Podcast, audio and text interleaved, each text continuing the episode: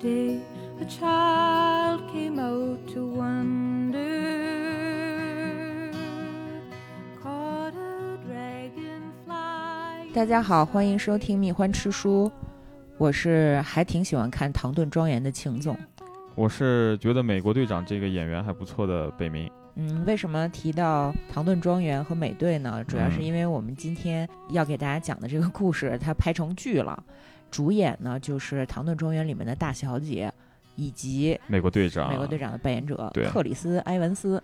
Chris Evans。啊、另外呢，还有一个场外信息，就是在这本书官宣要被影视化之前，其实我就已经以策划编辑的身份把它的版权签下来了。那个时候还并不知道要拍成剧，也并不知道有这个美队要参演。啊，听起来抢了个先手。对，听起来抢了个先手，但是由于它是美国版权，然后里面又涉及一些犯罪的这个情节，所以到现在这本书还是 没有出来。嗨，现在有个感觉，就是蜜獾吃书好像是满足了我的一些私心，嗯就是我 疯狂的输出一些我自己喜欢、签了版权，但是又没有拿到书号的作品。哎，那你没准下次还可以把那个斯坦李的遗作拿出来讲一讲。对对对，那个斯坦李其实有一本文字版的遗作叫《嗯光之轨迹》，那个也是我签下来，并且呢，请了本明老师翻译的一部这个青少年小说。对，到现在还是没有书号。哎，是嗨，那个言归正传，我们来说一下今天要跟大家分享到底是哪本书嘛，对吧？嗯其实它的英文名儿呢叫这个 Defending Jacob。嗯 De defending 呢被翻译成了捍卫，但实际上呢，这是一本法庭小说，就是它里面有非常多的法庭上的心理攻防战，以及对于整个美国司法系统的描述。所以 defending 其实也可以翻译成辩护，就是为雅各布辩护。嗯那这本书其实，在若干年前吧，得在小十年前也出过一个中文版，当时的那个书名叫《永远没有的真相》哦啊、哦，就哎，不是你这么一说，有点像竹林中了这故事其实它就是有一点罗生门。啊哈。啊，呃，永远没有的真相，这个书名儿烂就烂在它剧透了，嗯 你知道吗？就是呃，悬疑、犯罪，然后呢是法庭小说，非常的精彩。这本书在美国出版之后，应该是第一年就破了百万的销量，哦呦，那还是有点夸张的非。常厉害。而且呢，这本书为什么能这么好看、这么扣人心弦呢？跟它的作者有关系。它的嗯作者是耶鲁法学院毕业的一个检察官。哦，专业对口了。他处理的题材大部分都是和司法呀、和犯罪呀、和人物、嗯和和人的这个心理相关的一些题材。哎，估计还从现实案件当中汲取了不少灵感。那肯定是，嗯呃，所以这本《哈曼雅各布》，我在刚看他的英文书稿的时候就非常的震撼，就特别特别的喜欢，他写的太好了。他集写作技巧和检察官的这种司法生涯积累下来的经验于一身，还探讨了很多的社会问题以及，呃，我们可以说是这个道德伦理问题。你能读出来的那种五味杂陈、那种复杂的，没有办法用二元论去分一个善恶的东西，啊，你都能感觉到，好吧？让人想听啊。这个这一顿吹，对这一顿吹，呃，但是不怕，因为故事真的很好嗯啊。接下来就开始给大家简单讲一下这个故事吧。嗯，这本书其实挺厚的，做成中文版之后四百多页。嗯哦，怪不得你说你看完以后手抖呢，书有点沉 我看的电子版。啊。呃，那就开始了啊！我我嗯酝酿一下情绪，咱们就开始讲故事了啊。这本书其实它写的非常的漂亮，它一共分三章，每章前面都有一段导语。嗯这个引言导语呢，把我们先引到了一个沉淀下来去思考人是什么的环境里面哦啊。比如说，他在第一章里面引的呢是这个雷纳德·汤姆森的《人类暴力通论》，出版于一九二一年。哦他说：“我辈对刑法理应保持务实态度，因为我们只需稍稍回溯时光，我们去看那些远古的老祖宗，身材嗯矮小，披着毛发，刚刚进化为两足行走的动物，正游荡于这个三百万年前的非洲大地。生活在今天的人，可以说我给这个咱们的祖先颁布一些律法，约束他的行为，对不对？真正的明智之举是跟他保持安全的距离，因为他无法理解什么是法律，而这个世界上就有一些人无法理解我们现代文明设定的这些条条框框，这些对于文明人的规训。对，那肯定。嗯，好，故事的开篇呢是一个庭审的笔录。嗯这个庭审的笔录里涉及两个人，一个呢是一个叫拉朱迪斯的检察官，就控方；哦，另外一个呢是证人。控方的这个拉朱迪斯呢，我们给他起个名儿，就叫拉朱吧，这个比较方便记忆，是吧？然后这个证人的名字呢叫安迪巴伯，在这本书中会以第一人称我出现。哦，记住了啊。拉朱迪斯呢，在二零零八年四月，终于传唤我到大陪审团作证了。可惜此时为时已晚，拉朱迪斯已经身败名裂了。这个案子最一开始的这个事件发生于一年前，十二个月之前，二零零七年。当年呢，拉朱迪斯就是二零零七年那个案件的控方检察官，而他在这一个案件里面一败涂地。他嗯作为 拼命想要往上爬的一个出身不好的、形象不好的，进入了这个法学院又当上了检察官的这么一个穷小子呢，他一直以来非常的有野心，但是他在2007年这个案件里面呢失败了。哦，嗯，怎么回事呢？我们先从我跟拉朱迪斯的渊源说起。啊好，，我安迪巴伯比他大，是他的师傅。一年前还是当地的首席助理检察官。哦，啊，也是这个领域内出了名的以正直、严谨、为人处事闻名的这么一个好检察官，就是美队的那个形象啊。啊啊哦，扮演者就是美队是吧？这个安迪。对啊，那顿时有代入感了啊。是吧？这个拉朱迪斯在十二年前刚刚加入我们的助理检察官的队伍，那个时候呢，他二十九岁，这个所有人都讨厌他，因为你能从他身上看到那种不择手段向上爬，就那种劲儿，嗯，知道吧？但是我呢和其他人不一样，我还挺欣赏这个小伙子的，啊，虽然其貌不扬，说话非常的不得体，嗯？但是因为我也出身底层，我很能理解他那种不服输的精神。你们再排挤我，你们再瞧不起我，我不是那个含着金汤匙出生的人，嗯我要通过自己的努力向上爬，去奋斗。所以呢，我就成了这个呃拉猪的师傅。啊，就我一直哦，帮助他，我教他，传授了很多在这个法庭上指控别人的一些技法技巧。有的时候呢，说出来其实挺上不得台面的，就是怎么样去给你的证人下套，陪审团面前埋陷阱什么什么的。啊，多语言的艺术。对，但是为什么二零零八年的这个时候，我是在证人的席位上面对拉朱迪斯的诘问呢？哦，就是我也牵涉到了一起案件里面。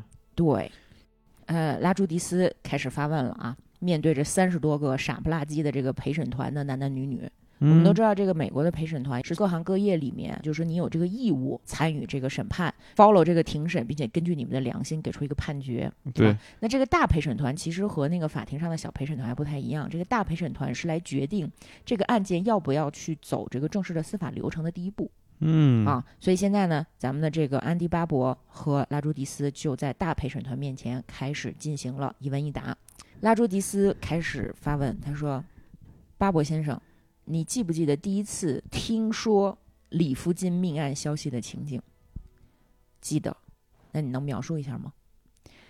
我当时接到电话，是周警察打来的，第一通进来之后又进来两通，一个是我们这个小镇纽顿的警察局，另外一个呢就是值班的检察官，电话响个不停。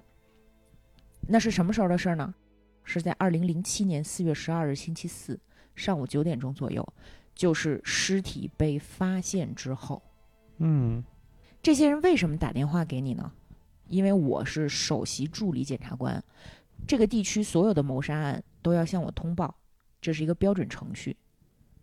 但是你不会保留所有的案件，对不对？你肯定不会亲自侦办所有的命案，嗯，你肯定肯定是只保留极少数的命案，其他都指派给其他的助理检察官。那么，为什么这次你决定要自己接手这个案子呢？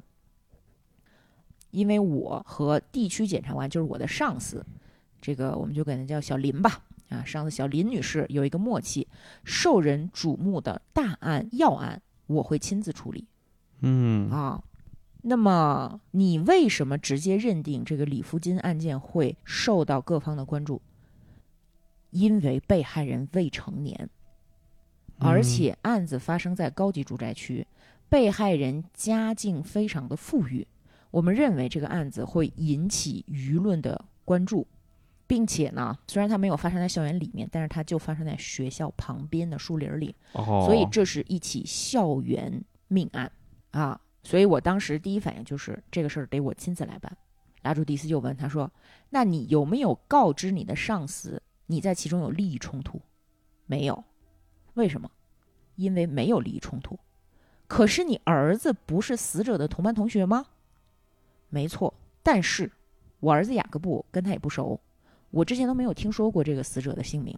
嗯但是这个拉朱迪斯呢，他对这个回答很不满意，他就步步紧逼。你不可能不知道这个孩子，你一定早就知道这个孩子，你为什么要撒谎？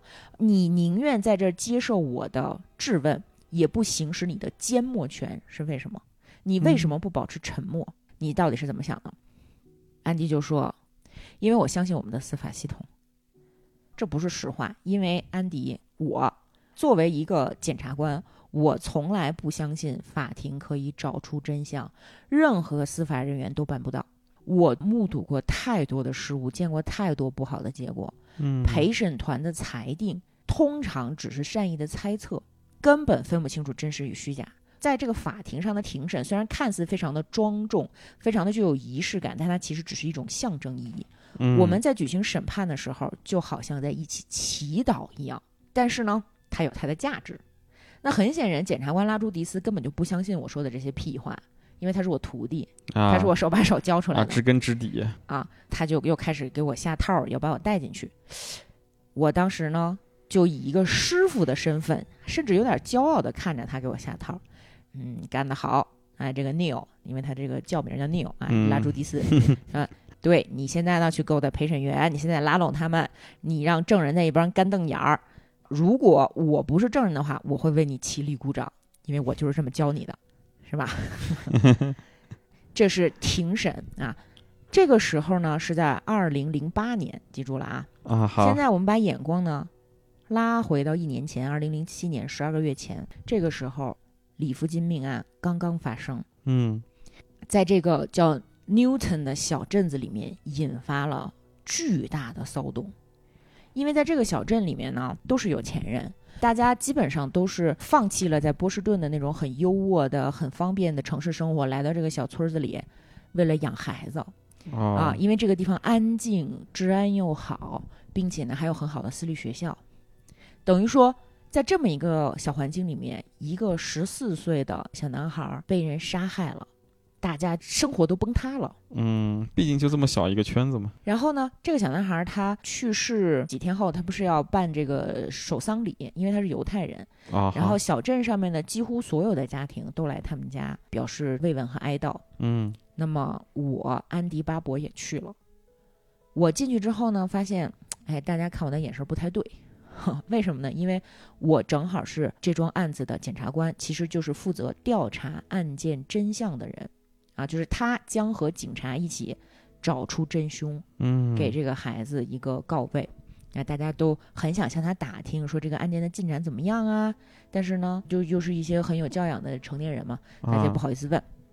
然后他有保密原则，对他进来，他看见说啊，这个李福金的这个小孩呢，他叫这个 Benjamin，啊，本杰明啊，嗯这个 Benjamin 的同学们也都来了，其中就包括我儿子 Jacob 雅各布。嗯不光我儿子来了，我老婆也来了，Lori 一个很漂亮的女性，她现在正在一群妈妈里面负责安慰大家，做大家的精神支柱。因为我嗯妻子 Lori 一直以来都是这样的一个非常的善良又聪明，而且呢很会体贴别人的一个女性。嗯她是我耶鲁大学的校友，我们俩从二十岁出头就认识，就相恋了，一直感情非常的好。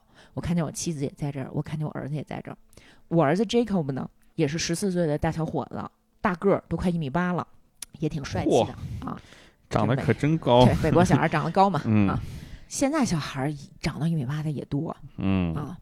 嗯，这些孩子们呢，有的在默默的哭泣，有的在表达愤怒。我的儿子 Jacob 呢，坐在一边就是玩手机啊，这青少年们都很正常。嗯其实我这个人是一个不太善于攀谈的、比较沉默的这么一个男性的形象，哦，所以我在这么一个社交场合里面，其实是有一点不太自在的。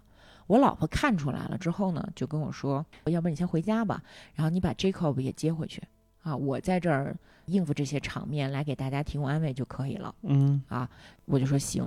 然后呢，我就去旁边的一个房间去拿衣服。这个时候呢，这个死去的孩子的爸爸李福金先生也在这个屋里。在整个司法界工作了这么多年，其实他遇到过很多死者的父亲，他、嗯。他知道，一般来讲，死者的父亲其实是更脆弱的，因为他们从小到大就被要求你要这个压抑自己的情绪啊。啊，你要做个男子汉，所以他们其实不太有这个出口去表达自己的悲伤。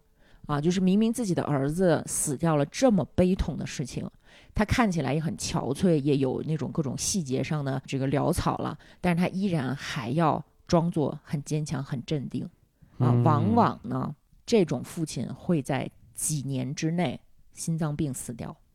哦嗯嗯，这个李福金先生就来跟他问说这个案子怎么样啦？然后那个希望你能尽快把这个凶手绳之以法。说着说着呢，他就开始没有那么理性了。为什么杀死我的儿子呢？他这么乖，这么好，他从来不惹事儿，他对所有人都非常的友善。这个世界上这些杀人犯到底都是怎么想的呢？安迪，你能不能告诉我？你经手了这么多杀人案，这些杀人犯都在想些什么呢？嗯主角怎么说的？我不知道，我真的不知道。而且律师也不会让我们去向杀人犯提问的。哦嗯，这是法律禁止我去问的问题。我就默默地走了。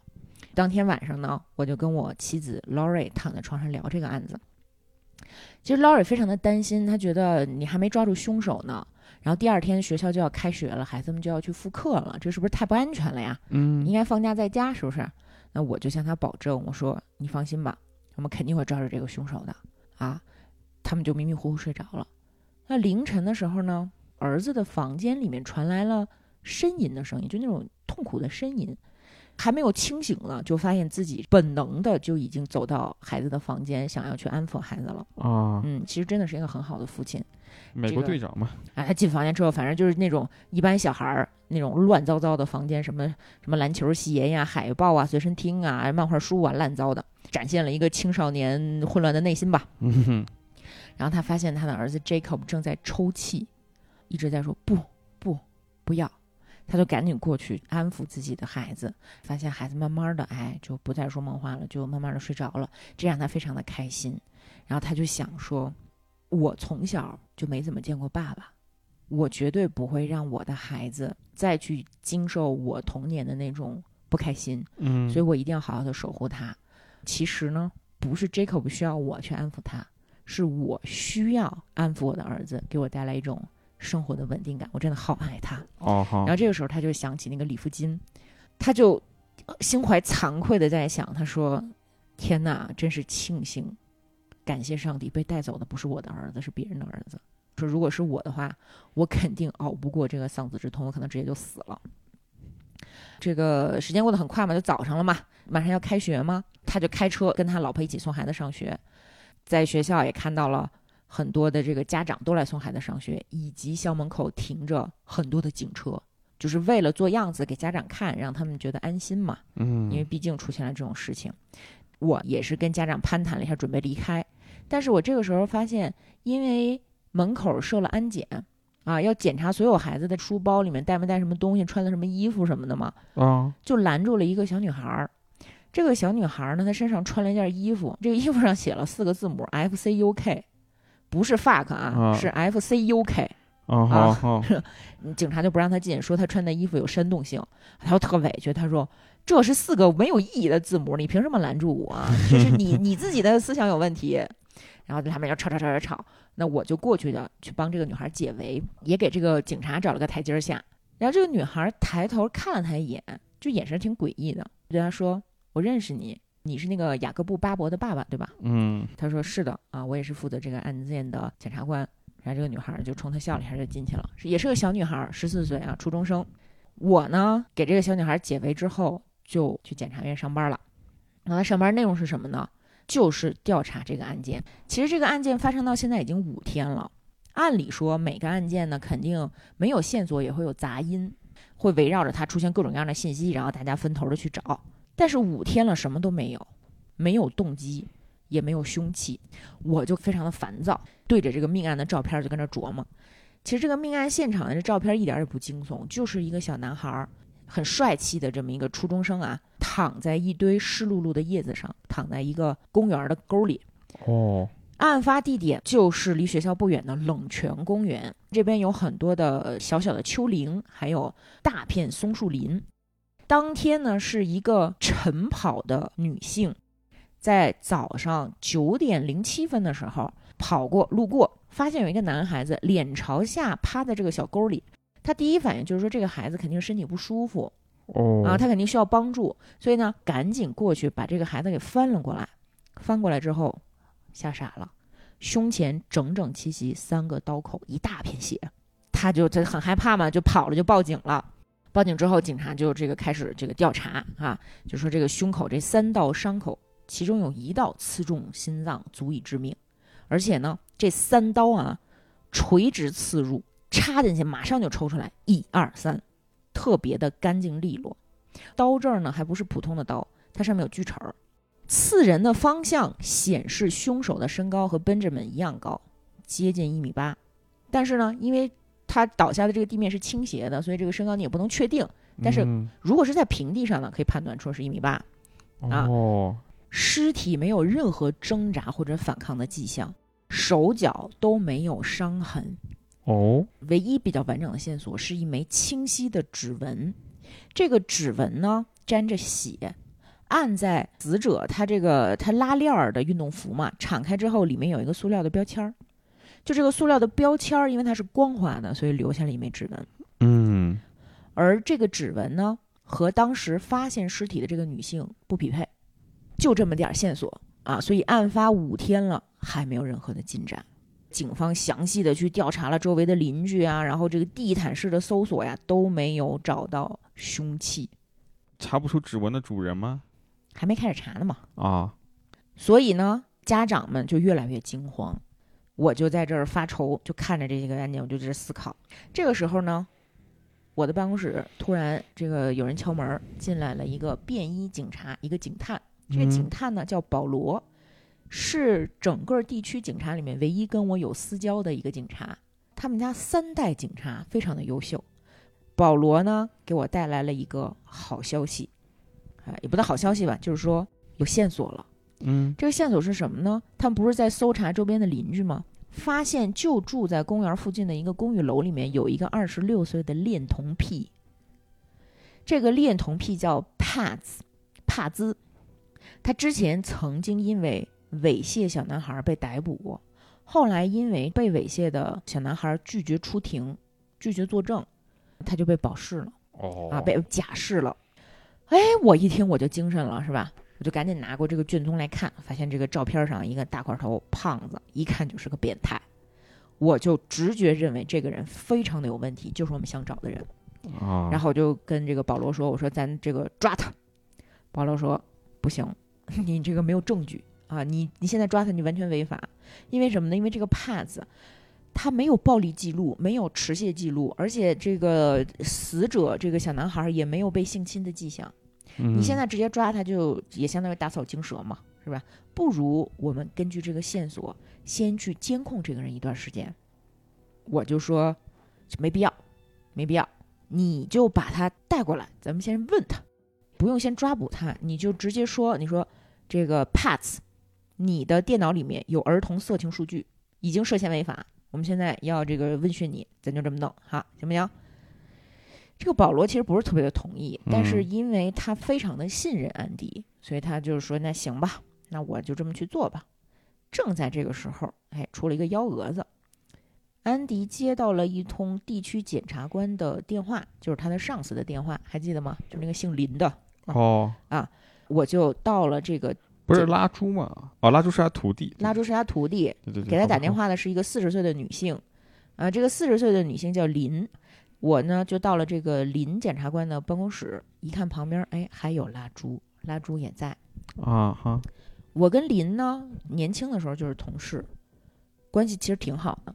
啊，是这个这个林其实是一个挺挺酷的这么一个女女女孩儿，但是呢，随着她一步一步的往上爬，到了这个这个位置之后，就相当于从政了嗯。啊，她就开始越来越注意自己的形象，越来越严肃，也越来越难懂，就好像什么呢？从一只蝴蝶变成了一只蛾子。然后这个小林就说：“说这个安迪啊，我觉得这个案子你要不要避嫌呀？因为你儿子就在这个学校，呃，有可能会影响你的判断，毕竟有利益冲突嘛，是吧？嗯我觉得非常的不可思议。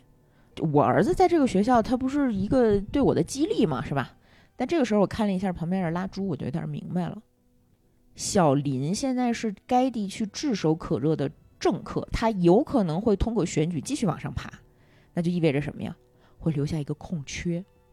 这个空缺呢，是拉朱最想要的。哦，我作为他的师傅，也是这个地区最优秀的助理检察官，是最有可能得到那个职位的。所以，哪怕我一直强调自己不想要，我对这个职位一点兴趣也没有，但是拉朱呢，他可能不相信。而且，如果他作为一个没有什么功绩的助理检察官，要想爬到一个地区检察官的位置上，他需要一场非常漂亮的翻身仗。对，所以赶紧来一个大案要案。对，哦还需要打败一个人，打败谁最好呢？打败自己的师傅最好吗？哦，对不对？啊，所以呢，我就这个斜着眼儿问蜡烛，我说：“你们是怀疑我的能力，还是怀疑我的人品？”啊，案子虽然进展的比较缓慢，那是因为这个案情就是这样，并不是因为我在拖延，嗯我也不会想破案就随便起诉别人，我可没这么教过你啊，Neil。这个拉猪就说：“你教我全力调查，那我是在全力啊。”然后拉猪就问：“那你为什么不去问询中学里的学生呢？这已经第五天了。”我就有点儿不耐烦了，多新鲜呀！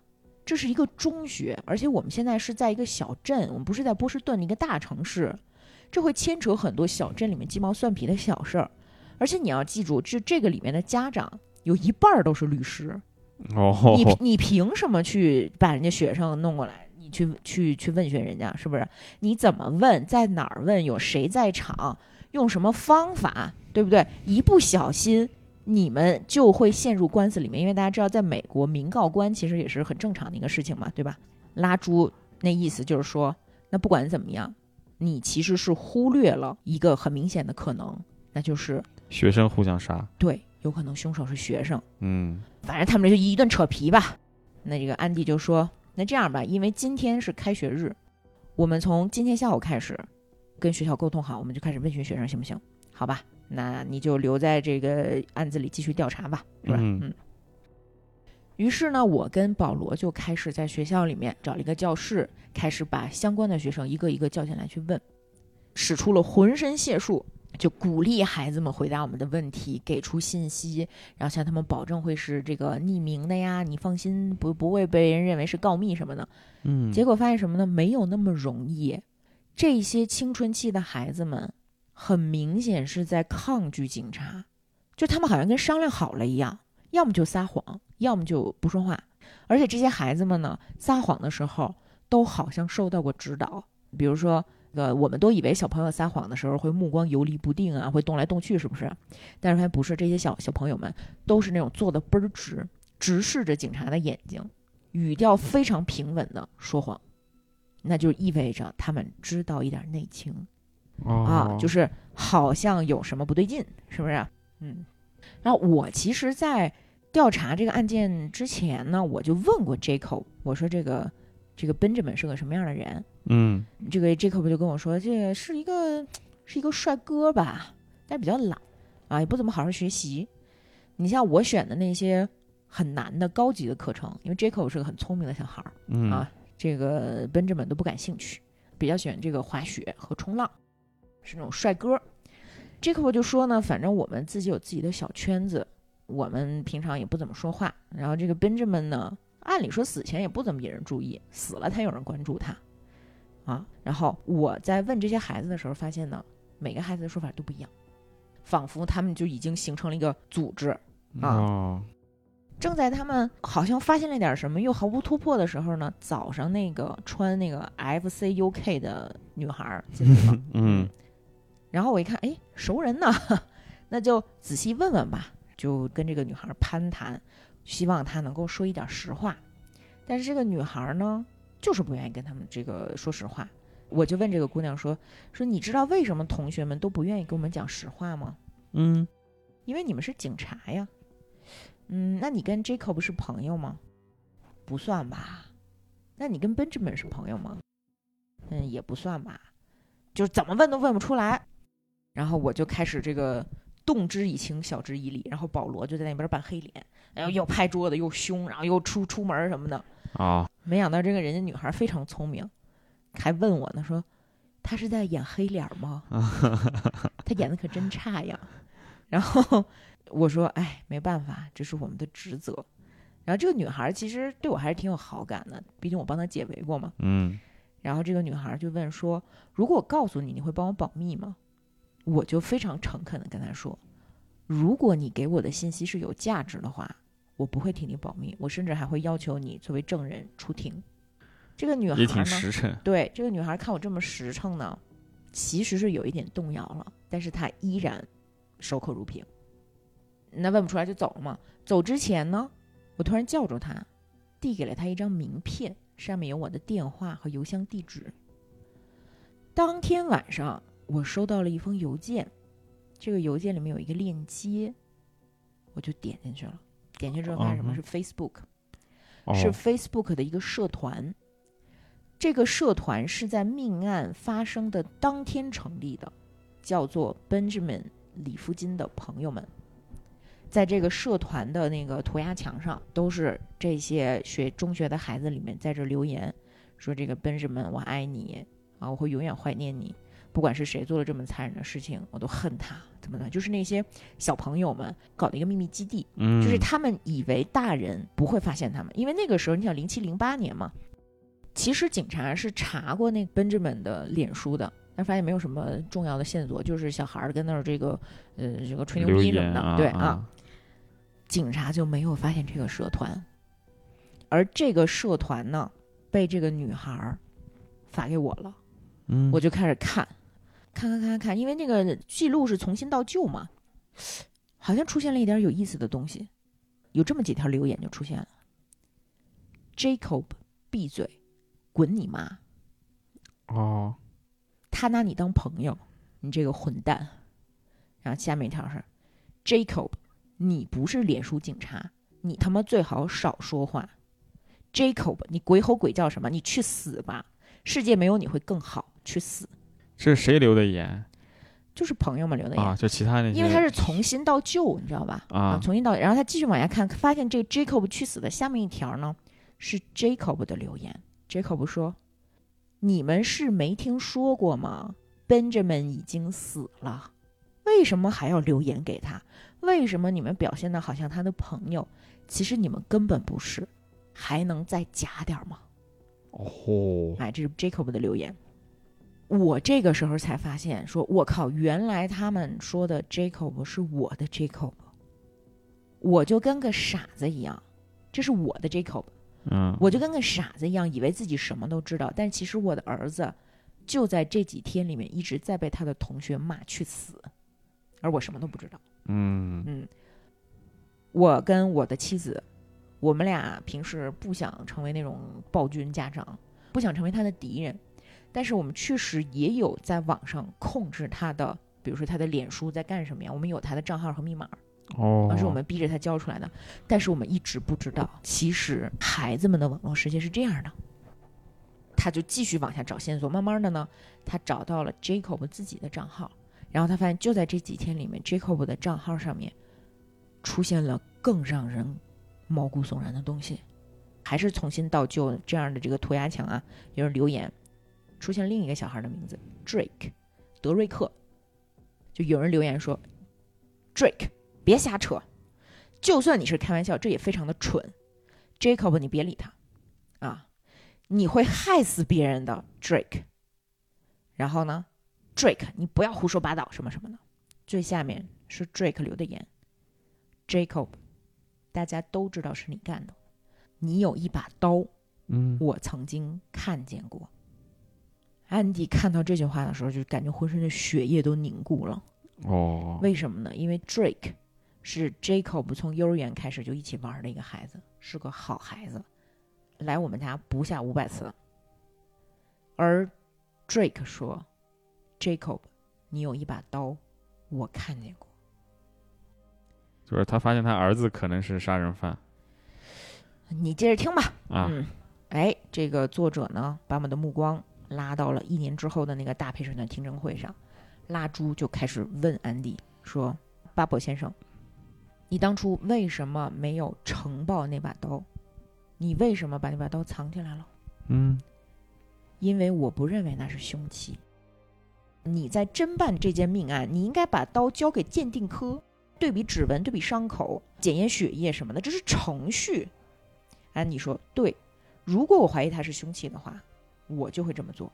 但那是我儿子，做父亲的不可能怀疑儿子，当父亲的根本不可能认为那是凶器。”拉住就问：“是吗？你真这么迟钝吗？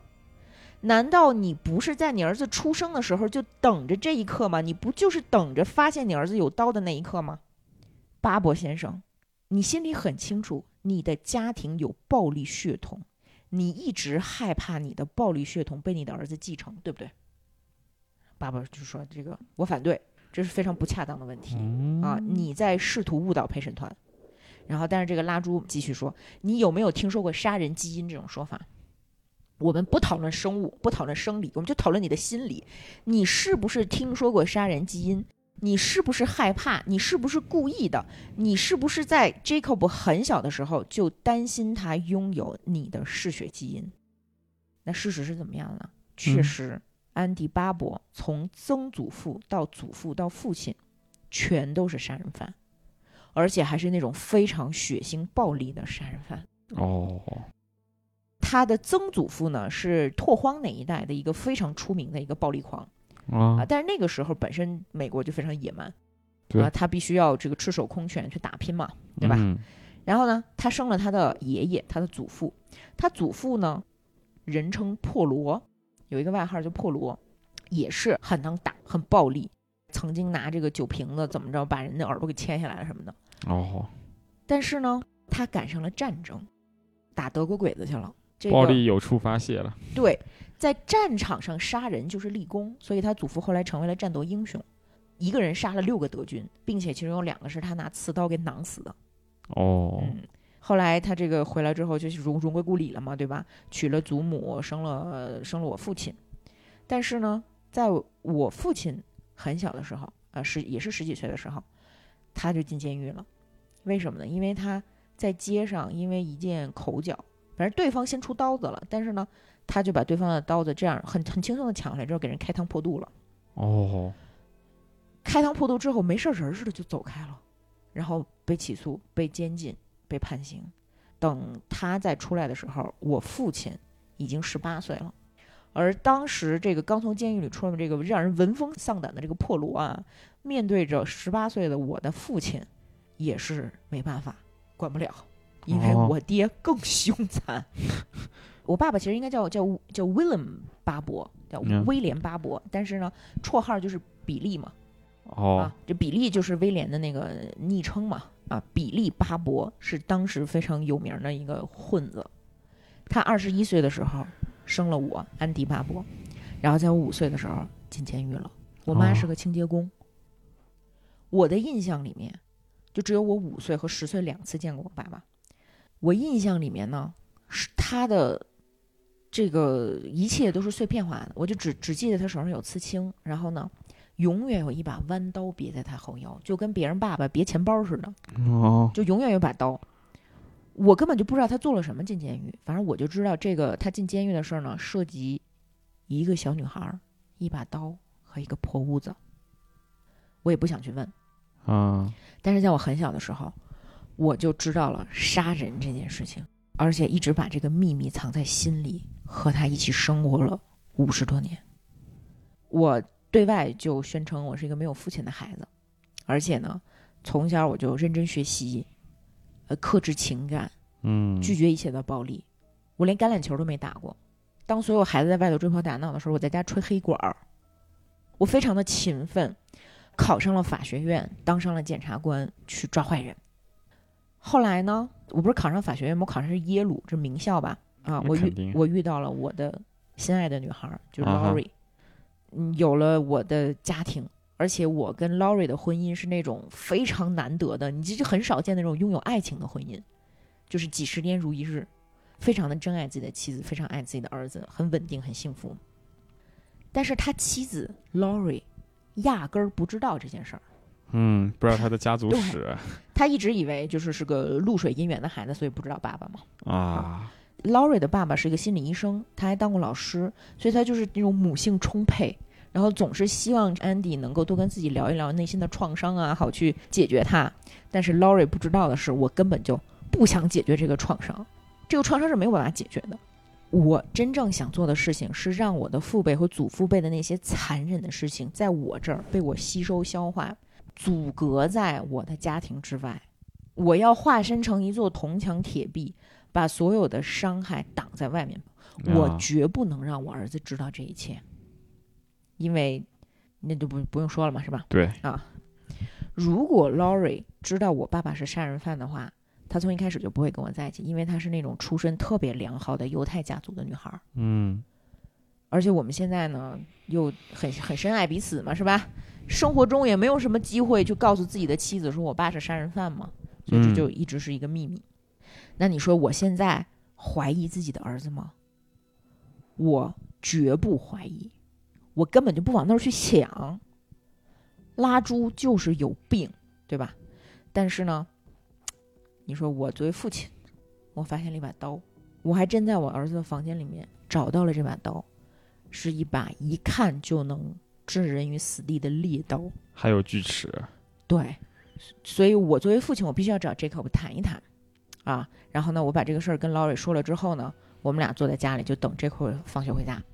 Jacob 看见到了之后，第一句话是：“你翻我房间，你知道什么是隐私吗？”Laurie 就跟他说：“说我们都很担心，你能不能说清楚这是怎么回事儿？你要知道，现在半个州的警察都在找一把刀，这把刀为什么出现在你房间里？你把这个话给说清楚。一把像这样的刀，为什么会出现在你这样的孩子的房间里？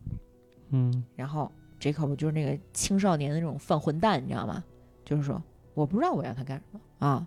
那你是怎么弄来的？我也不知道怎么弄来的。你为什么把它藏起来？是因为我不想让你们知道，你们知道之后肯定会大惊小怪。你看你们现在这样，你知道吗？就一直在犯浑。啊，那爸爸就问他说：“你在学校里有没有碰到什么麻烦？有没有人欺负你？你一定要告诉我们。”没有。有没有让你害怕？没有。我就是刚好看见这把刀，觉得很酷，我就买了。别问了，别逼逼了。然后这个 Jacob 就突然反客为主了，就盯着他爸说：“我真不敢相信你会怀疑我。”他爸说：“我我永远都不会怀疑你，我只是想帮助你。”那接下来呢，我要做的事情就是加紧去调查那个恋童癖 Pats。就是啊越早把他绳之以法，这个案子越早结，我儿子就越安全，就没有人找他麻烦嘛，对吧？嗯呃，我就这个赶紧让保罗把那个帕子给叫过来，然后一调查，问问问问，什么也问不出来，问不出来就要被放走了吗？是吧？我就嗯请保罗，我说你一定要再把他叫来，你再问一次，问到他招供为止。保罗当时听到这儿就很吃惊，因为你要是这个也不确定啊。对你要是秉公执法的话，你不能说把这个人逼到招供，对吧？你必须要走程序。但是呢，出于对安迪的信任，他同意了。可是他同意，他还没有来得及再这样去执行的时候呢，哎，律师来了。这个律师呢叫 Jonathan 克林，是一个非常好的律师，跟那个检察官们说，呃你们现在没有权利来问我的这个当事人了啊。哦，他是那个胖子的那个啊，对，就胖子的律师。啊，从此之后呢，确实检方再也没有机会去问这个胖子了，嗯，去审审讯他了。嗯，当天晚上，这 Laurie 突然问我说：“你想不想跟我谈一谈，谈一谈 Jacob？” 然后谈什么呢？他有一把刀啊，而且这把刀很像凶器。如果警察来了怎么办？其实 Laurie 一直在暗示是说，有没有可能是我们的儿子有问题？嗯虽然他没有把这话说出来，但是 Laurie 很明显表达了这个困惑，想要沟通，但是 Andy 呢，就仿佛他心里面画了一条红线，就是他绝对不会去碰触这条红线，就是 Andy 无条件的相信自己的儿子没有任何的问题。哦，他就说太可笑了，这只是一把刀而已。啊，那是吗？那你把这刀放哪儿了？我扔了。你扔哪儿了？我忘了，可能扔哪个垃圾桶里了。因为我觉得不重要。你为什么要扔了它呢？因为我不想让这把刀留在我家里，我也不想让任何人利用它，把无辜的 Jacob 变成嫌疑犯，就这么简单。嗯，那你这不是在掩护他吗？我们是不是有责任去向这个检察科报告呢？安迪就说：“别瞎想了，不可能，到此为止。” Laurie 很明显就心情很沉重。嗯，往后几天的案情依然没有进展，几百名义工，这个小镇里面几乎所有的人都出动了去做地毯式的搜查，就想找到这把凶器。大家都在这个冷泉公园里面，就是做这个搜查的时候，我也在场嘛，我就在这看着。我不能亲自去搜查，因为一旦检察官搜查到了凶器的话呢，他就得当成证人了，这就出现冲突了。所以呢，哦这个安迪就在旁边站着。被害人的爸爸走过来了，神情和上次就有点不一样了，指着安迪说：“你这个骗子，你已经被调离这个案件了。你之前一直在跟我撒谎，你一直在拖延，你这个混蛋。”拉朱跟他说的吗？我我不知道谁跟他说的，啊，反正呢，这个爸爸他获得了一个消息，就是安迪已经被踢出这个案件了，而安迪自己本人还不知道。这个爸爸情绪特别特别的激动，他一直在说：“他说安迪，你知道吗？就在这儿，就在这个地方，我儿子曾经还活着，就躺在这儿流着血，嗯胸口扎了三个大窟窿。他当时正在死去，可是我不在他身旁，我是他爸爸，我应该保护他。我本来应该在他身边，可是当时我都不知道他出事儿了。我可能在什么该死的办公室里，可能在打电话。你能明白吗？你能想象吗？我看着他出生，看着他走了第一步路，我看着他学骑自行车，第一天送他上学，但是他死的时候，我不在他身边。嗯，他就这么一个人孤零零的死了。安迪听他的这个话，就觉得非常的难过。刚想说把他送回家，突然电话铃响了，手机响了，就是小林检察官跟他说：“你你快过来吧，我们要把你踢出这个案子了。”嗯而且是谁接手呢？拉朱接手。为什么这么确定这回要把他踢出这个案子呢？出现了重大进展，那枚指纹是 Jacob 的。哦哟，哎，我到了这个办公室里面，就飞快的看了一下那个卷宗，看了一下报告，也是很震惊嘛。但是我的第一反应是问这个检察官，我说：“小林，你们逮捕我儿子了吗？还没啊有。那你们会这么做吗？会，我们没有别的选择，而且我们已经拿到了逮捕令了。”安迪就赶紧说：“说小林，我向你保证，我儿子他会自动到案，求求你们不要逮捕他，他是我的儿子，我向你保证他不会逃跑。你别让他进监狱，别让他进看守所。我以嗯私人朋友的身份求你好吗？”这个小林就摇摇头说：“说安迪，你赶紧找个律师吧，这种事情没有商量的余地，嗯，证据确凿，在这儿了嗯啊。当然这是一个间接证据，这不是直接证据啊。”嗯然后这个安迪说：“就找你妈的律师啊！我就是律师，你们有什么权利毁掉我家、毁掉我儿子？这一个指纹说明不了任何问题，我一定能给你找出解释来。你不要逮捕我儿子！现在证据已经指向了帕子，就那个恋童癖，你们啊赶紧再去查他呀！”但是没想到林说：“安迪，还有很多事情你不知道，有很多。我是你的朋友，不管你儿子做了什么，他不是你，我嗯相信你的人品。我当时就看见拉猪在旁边那个得那得意的样子是吧？我就嗯恨不得身上就把他喉管儿给他捏碎。但是现在呢，这不是当务之急，当务之急是我要赶紧回家，我要赶紧阻止他们逮捕儿子，并且帮他洗清罪名。实际上，一旦他被踢出了这个案子，他等于也毁了。但是这都不重要，重要的是我儿子。所以他嗯现在赶紧开车往家就开开开开开，给 Laurie 打电话也不接，给这个 Jacob 打电话也没人接。到家的时候发现已经晚了，已经警车陆陆续续的开过来包围他们家了。这个时候他反应非常的快，他第一时间把车停在了远处，然后从小路翻篱笆回了他们家，开始干嘛呢？翻儿子的那个房间，找出任何对他不利的东西，打算处理掉。那为什么他坚持说他不怀疑自己儿子，他相信儿子是清白的，但是他还要搜这个证据去毁毁尸灭迹呢？嗯他是这么说的：“他说，因为我就是一个司法人员，我见过太多无辜的人被指控，无辜的人被定罪，刑事案件的裁定的失误率比任何人想象的都高。我压根儿不相信法庭，我绝不把自己孩子的命运交给那帮傻逼陪审团。”嗯但是呢，他找找找找，发现呢，哎，好像也没有什么值得担忧的东西。他本来想把电脑拿走，但你说这个小朋友的屋子里没电脑，太可疑了嘛，是吧？嗯，所以呢，他就只能希望说 Jacob 足够聪明，能够把那个网络上的那些东西删掉留。言，嗯，对对对啊！这个时候门铃儿响了，是谁站在门外呢？就是保罗，他的好朋友，对他说：“安迪，我很抱歉。”这个时候他没办法，他只能走出门。警察进他们家开始搜查，搜搜搜搜搜搜了一个多小时。嗯 Lori 回来了，看到这个景象之后就崩溃了嘛，也没办法。但是 Jacob 一直没回家，他躲在外面躲了好几个小时。后来是被警察在一个小树林里发现的。警察刚发现 Jacob 的时候，Jacob 很冷静，没有哦也没有反抗，说了两句话。第一句话是我就是你们要找的人，第二句是我没有杀人。然后这个警察就很轻蔑的笑：“说你没杀人，你为什么会有指纹在那儿啊？”杰克布当时就不加思索的就说：“因为我看见他躺在那儿，我想帮他，嗯，但是我翻过他来的时候，我发现他已经死了，我害怕了，我就跑了。我怕我自己惹上麻烦，所以我没有告诉你们。但是我没有杀人，等于说也不知道这小孩是太笨还是太聪明，他就给警方留下了这份口供，是他唯一的一份口供。其实这样的口供非常的危险，嗯但是呢，这个小孩儿毕竟很聪明，他以后再没有说过任何话，他一直就在跟警察重复：“我要见我爸，我要见我爸。”而爸爸妈妈在见到他的时候，这个小孩儿其实已经吓傻了，啊，就脸上潮红、发抖，眼睛湿漉漉的，但是呢，还在硬冲男子汉。爸爸看见了，心都碎了。他看到自己儿子那种哀伤、惊恐、愤怒，他自己内心特别特别的悲伤。这么极端的情绪下，他应该撑不了多久。极端情绪是很消耗能量的嘛，是吧？然后他就问这个 Jacob，他说：“Jacob，你还好吗？”妈妈也问说：“Jacob，你还好吗？”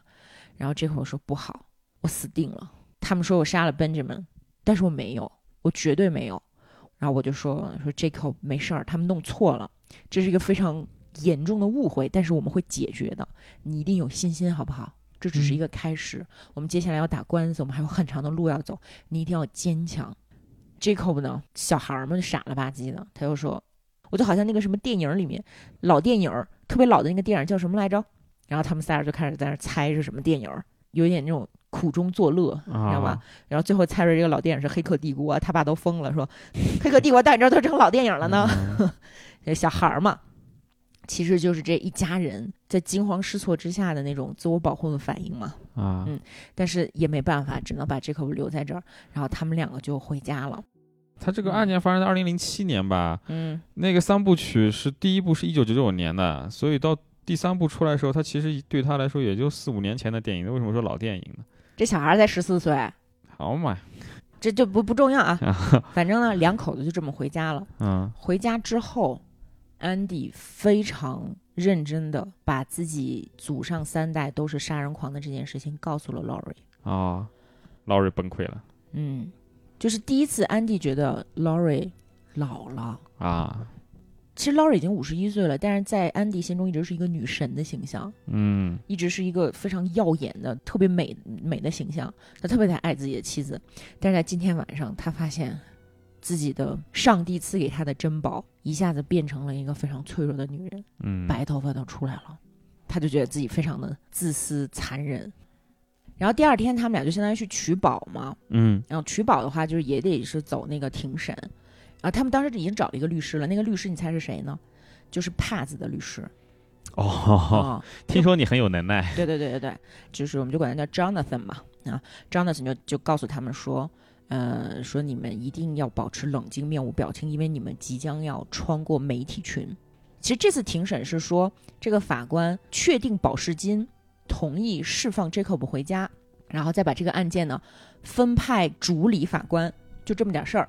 啊，啊，但是呢，检方又是那个拉猪，那个拉猪又是在庭上哔哔哔哔哔的那个一通这个大放厥词。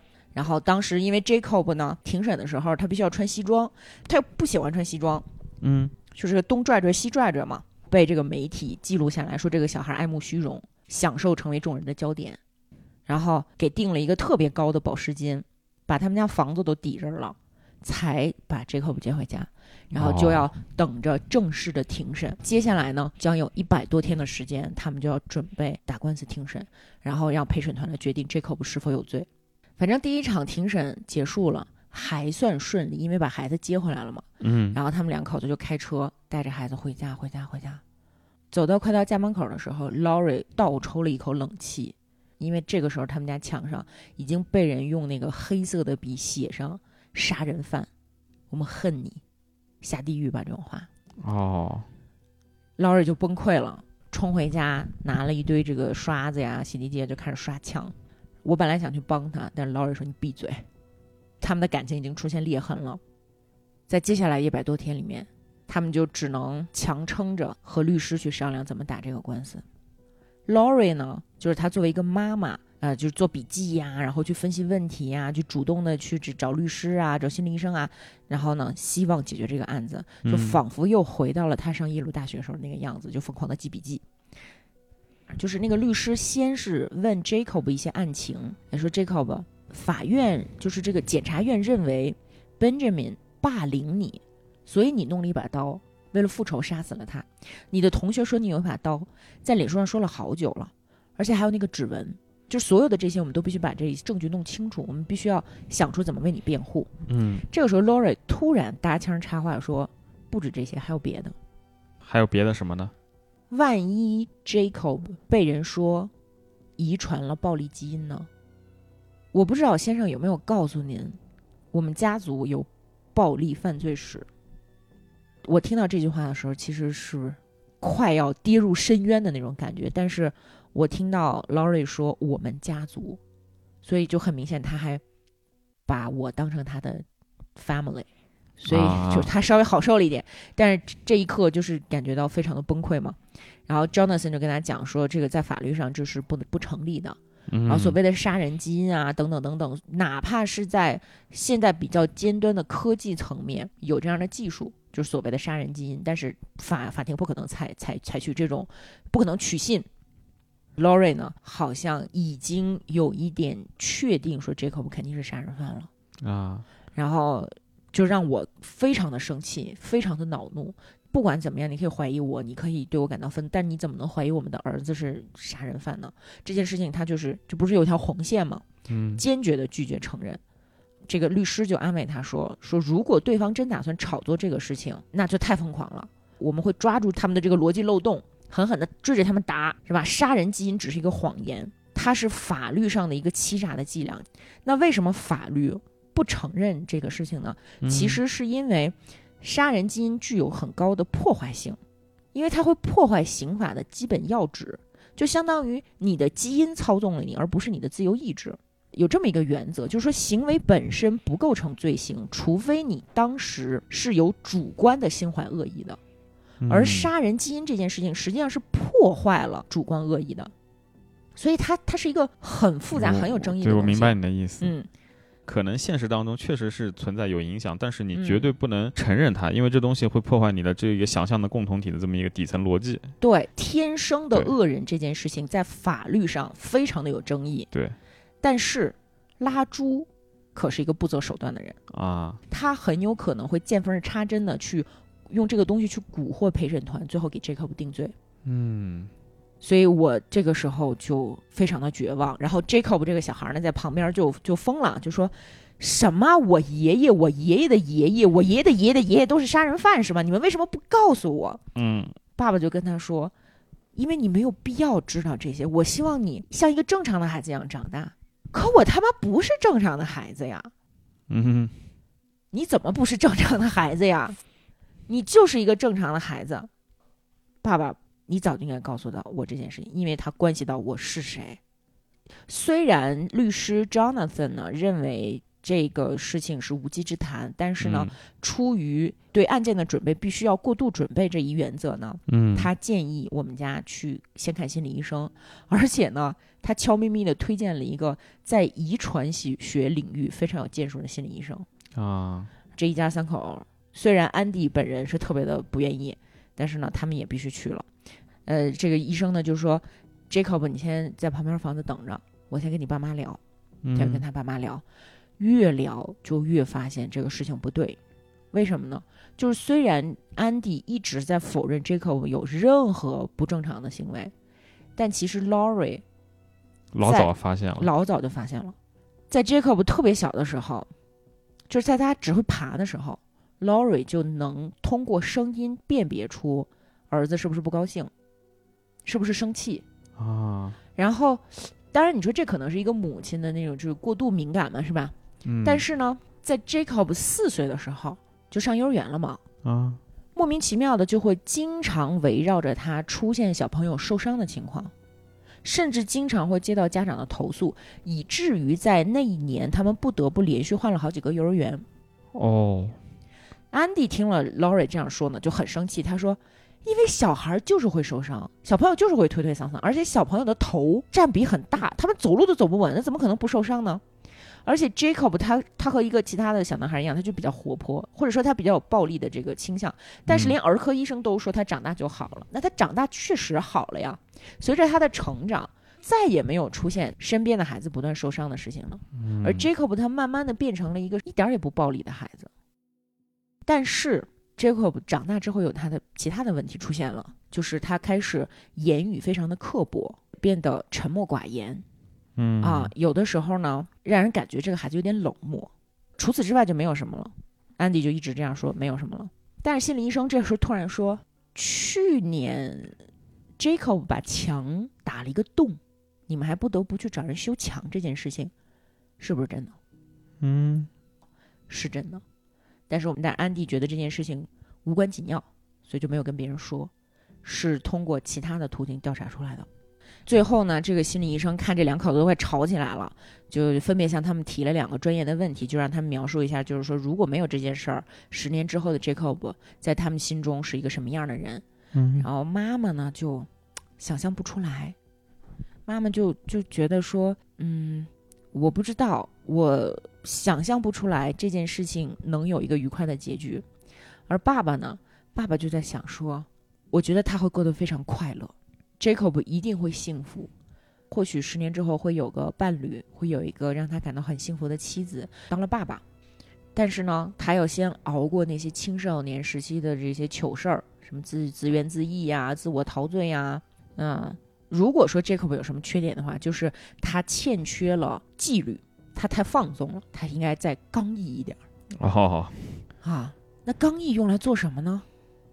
因为这个时候说刚毅，其实所有的人都会联想到巴伯家的刚毅嗯啊，就是那种过于残暴的雄性的刚毅。啊，这个时候巴伯就不说话了。随着时间的推进吧，他们和律师啊和这个心理医生都一直在准备这个庭审，然后度日如年。接下来呢，就开始接到这个陌生人辱骂的电话呀什么的。Laurie 就一天一天的憔悴下去，然后 Jacob 呢，就是就跟个这个傻逼青少年似的，这个强强装男子汉。然后安迪呢也非常非常的焦虑，但是他不能坐以待毙，嗯，所以他去找了那个运动服女孩儿，给他发链接的那个这个小女孩儿，嗯请他喝星巴克，跟这个小女孩儿聊。这个小女孩儿呢，觉得他是一个很好的爸爸，因为这小女孩儿其实也是缺乏父爱，单亲家庭，所以呢，就觉得说一个爸爸愿意为了给儿子洗清罪责，是一个挺好的人。嗯而且他本身呢不讨厌 Jacob，所以他就跟安迪聊了一些学校里面的事儿。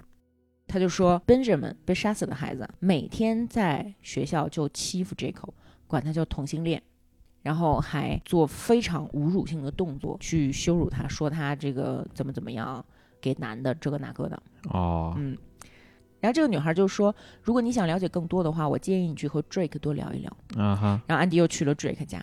其实安迪和 Drake 两家人非常好，但是他发现现在再去 Drake 家的时候，Drake 的爸爸妈妈直接就在门口把他拦住了，把他轰走了。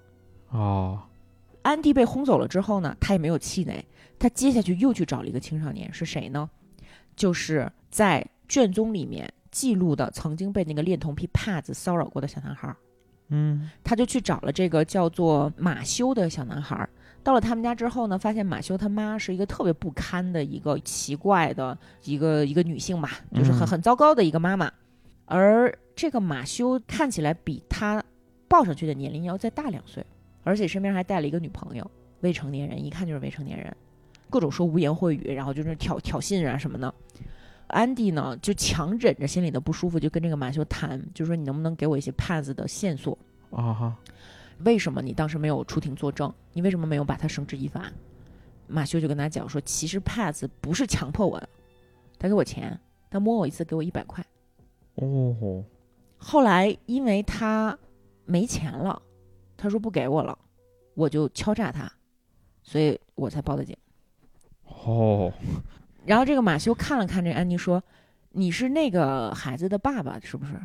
对，我是，我是 Jacob 的爸爸。啊，嗯，我想告诉你的是，人就是帕子杀的啊，啊。安迪就就很激动说：“你为什么这么说？”他说：“因为帕子在凶案发生之前就已经盯上这个小男孩了，叫什么名儿，在哪上学，长什么样儿，是不是金头发，都告诉我了。”哦，而且他还尝试着去跟这个小男孩说话，说没说上我不知道，但我知道他有一把刀，拍子也有一把刀，对，也有一把刀，案情峰回路转哈。嗯，但是又嗯出了幺蛾子。什么幺蛾子呢？就是呃，因为 Jacob 现在已经不能上学了，所以就由镇上找了这个家庭教师在家辅导他上学。嗯，除此之外，他就不出门了嘛。然后因为他实在太无聊了，他的这个脸书的账号什么又被他爸妈控制了，所以呢，他自己开了一个化名的账号。哦，这件事儿他也没想瞒着他爸他妈，他妈甚至支持他，因为他觉得孩子太可怜了，他需要小伙伴嘛，就让他上网吧。在新的这个脸书账号上面又有了朋友，就这些朋友都是在这个学校里面的朋友，甚至有些小女孩会觉得他是无辜的，然后觉得他很嗯帅，说想跟他睡觉，啊，然后他爸就特别的无奈，但是也没办法。直到今天早上，他发现他儿子的头像换成了《惊魂记》的剧照，就是一个人拿着一把刀正在往下扎别人，哦，他爸就怒了。你能不能稍微小心一点？你知不知道你现在的一举一动到法庭上、到媒体上都会放大，然后在陪审团眼里都会成为你的罪证，嗯，因为陪审团是不讲理性的，他们是非常感性的。你能不能不要再胡闹？训了雅各布一顿，一家三口又吵了一架。吵完架之后呢，接到这个律师的电话，律师现在已经考虑再用遗传学减轻量刑了。嗯，因为这些证据对雅各布越来越不利，而一级谋杀的话，可能这个孩子一辈子就毁了。如果说利用遗传学说他不是一个主观意愿，是因为他天生有遗传暴力基因的话，说不定可以定成二级谋杀。二级谋杀的话，可能就是二十年。那这孩子嗯出来的时候才三十多岁，还有希望。就是连律师都开始对这个案子不抱希望了。那安迪不是怒了？对呀、律师就说你们最好到心理医生那儿去做一个基因检测，用现代科技筛查出 Jacob 身上有没有遗传他祖父的暴力基因。除了从你们仨身上取样之外呢，还需要去从安迪的爸爸，也就是孩子的爷爷那儿取样。他爷爷不是小时候就见过两面，现在是还在蹲监狱吗？还是已经去世？安迪非常非常吃惊，他说我都不知道我爸还活着，啊哈哈我只知道他进了北方监狱。啊，医生说他还活着，我们已经去过了，但是你爸爸呢拒绝配合。他说，如果想要从他身上取走什么东西，必须要让我儿子亲自来。啊安迪就很生气啊，因为他特别的恨他爸爸，但是呢，嗯他宁愿下地狱走一趟，嗯，所以他强忍着内心的恶心和悲愤，决定去见他爸爸。在见他爸爸之前呢，他又去了 Drake 他们家。这次不走正门了，从后门偷偷的进去，发现 Drake 一个人在喝汽水儿，然后就跟 Drake 开始聊。结果 Drake 这个小孩呢，又告诉了安迪一些 Jacob 身上他不知道的细节，比如说 Jacob 实际上，嗯，虐杀动物，虐杀过一只狗，但是哦他不知道那只狗到底去了哪儿，他没有亲眼看到，但是他知道这条狗在 Jacob 手里消失了，而且 Jacob 有的时候会非常刻薄的去嘲笑残疾人，仿佛完全没有同理心。而且当 Benjamin 欺负他、侮辱他的时候，他的反应是非常剧烈的。他反应越激烈，Benjamin 越欺负他。而且有的时候，嗯虽然 Drake 和他从小一起长大，但是 Drake 从来没有觉得自己是 Benjamin 呃是 Jacob 真正的朋友，因为他们之间总是隔着一些东西。他觉得，嗯，Jacob 身上是有问题的。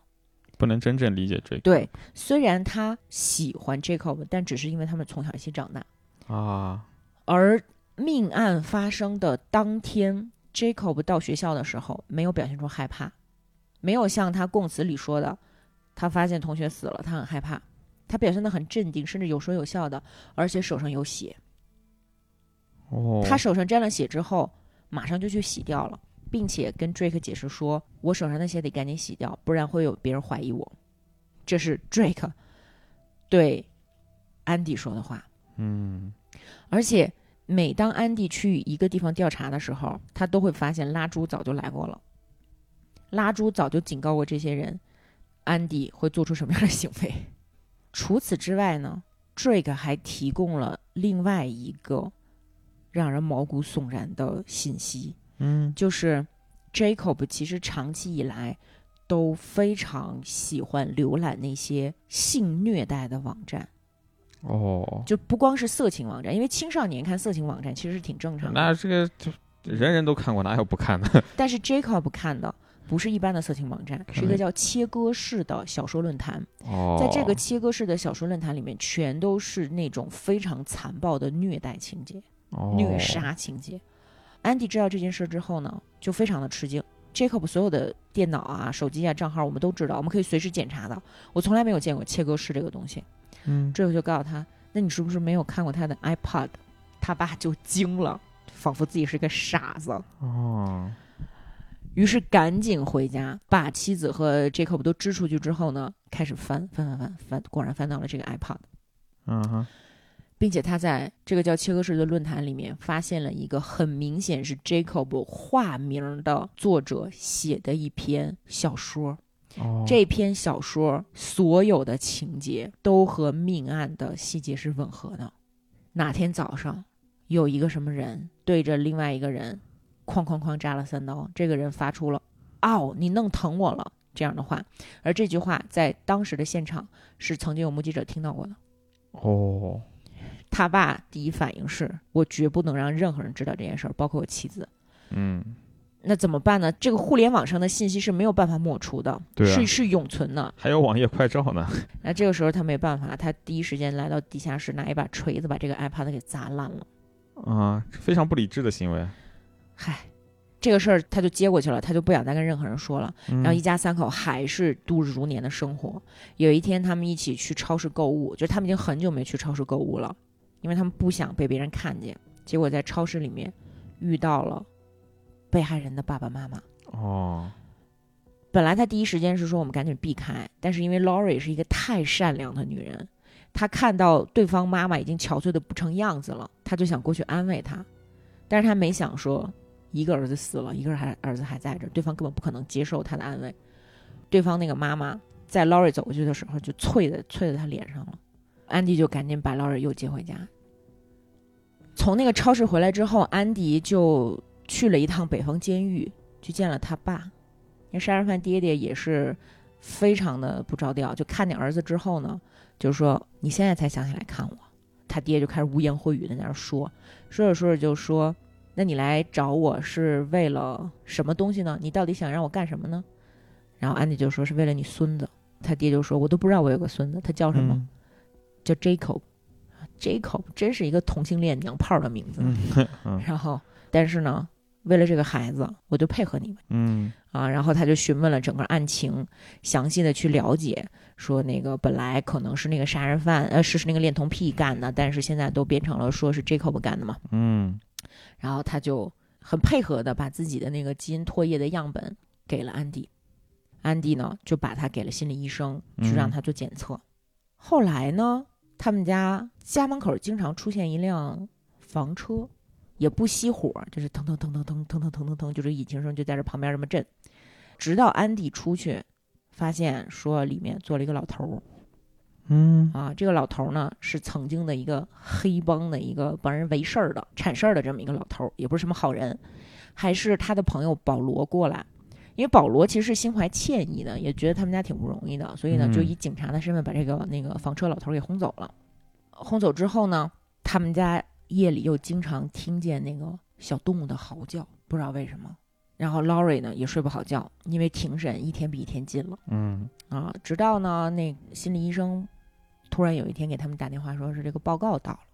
这个报告呢检测了 Jacob 的基因，还给他做了非常详细的心理调查，得出的结论是，Jacob 确实拥有暴力遗传基因。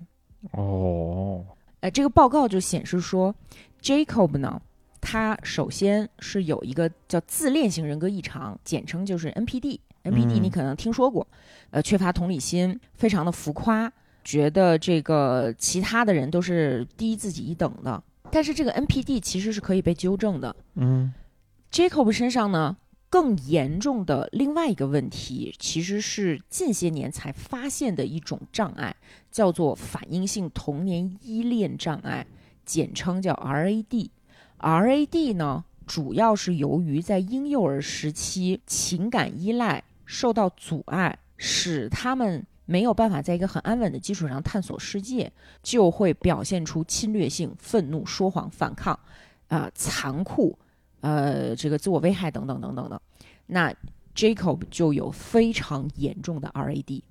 哦，Laurie 听到这个话就崩了，因为她之前一直觉得说 Jacob 身上的反常行为可能是自己丈夫那边的祖上三代遗传下来的，但是这个 RAD 呢，儿童在对在婴幼儿期间照顾不当，啊，他就觉得说自己不是一个好妈妈，因为在 Jacob 很小的时候，由于他们不是特别的有钱，所以他们俩要一起工作，等于双职工，就过早的把 Jacob 送到托儿所去了。嗯，然后这个时候 Laurie 就认为是自己的问题，导致 Jacob 得上了这种非常罕见的障碍。嗯，心理障碍，对，安迪就觉得这他妈都是胡扯，你为什么要听信一个神神叨叨的心理医生呢？是吧？然后就一直在安慰 Laurie，但是 Laurie 现在其实真的已经在崩溃的边缘了。嗯 Laurie 在得知了这个报告结果之后，实际上他的真实想法是什么呢？就是我的儿子真的杀人了。嗯但是心理医生问他说：“你怀疑 Jacob 的清白吗？”妈妈非常坚定地说：“不，我不怀疑我的儿子。妈妈了解自己的孩子，Jacob 没有这个本事，他只是出了问题，而这个问题的原因在我和他爸爸，孩子是清白的。”嗯接下来呢，很快就到了这个庭审的时候。庭审呢这一段，我强烈的建议大家，如果有机会去读原文的话，一定要读原文，因为这个不是我们在播客里能说清楚的。极为精彩的攻防战，两方的律师都是非常优秀的。拉朱嘛，那是这个安迪的高徒啊，嗯虽然下作一点，但是手段非常的狠毒。而那个 Jonathan 呢，也是一个心理控制的高手。他们在法庭上就是利用法理和陪审团的情绪做的这一番防守和进攻，哎，简直太精彩了。这个大家就自己去看吧，我们就在这儿不说了。但总之呢，刚才的那些，就是刚才我们提到的所有证据，都出现在了法庭上，对 Jacob 非常的不利。像是这个保罗也出来了嗯，Drake 也出来了。Jacob 写的小作文、写的那个小说，那个杀人的这种情节也被挖出来了。嗯陪审团几乎已经板上钉钉的觉得这个孩子，哪怕不是这次凶杀案件当中的凶手，他也是一个怪物了。嗯到最后已经变成什么呢？第二天就是最终的终审宣布了。啊哈，Jacob 突然对爸爸妈妈说：“如果我跑了，你们是不是会损失很多钱？”他爸就说：“是啊，因为我们把房子都抵押给你取保了。但是那也没关系，因为你是我们的儿子。你想跑去哪儿呢？”他说：“我想去阿根廷。”那你去阿根廷干什么呢？嗯，我去阿根廷读书，你给我付学费。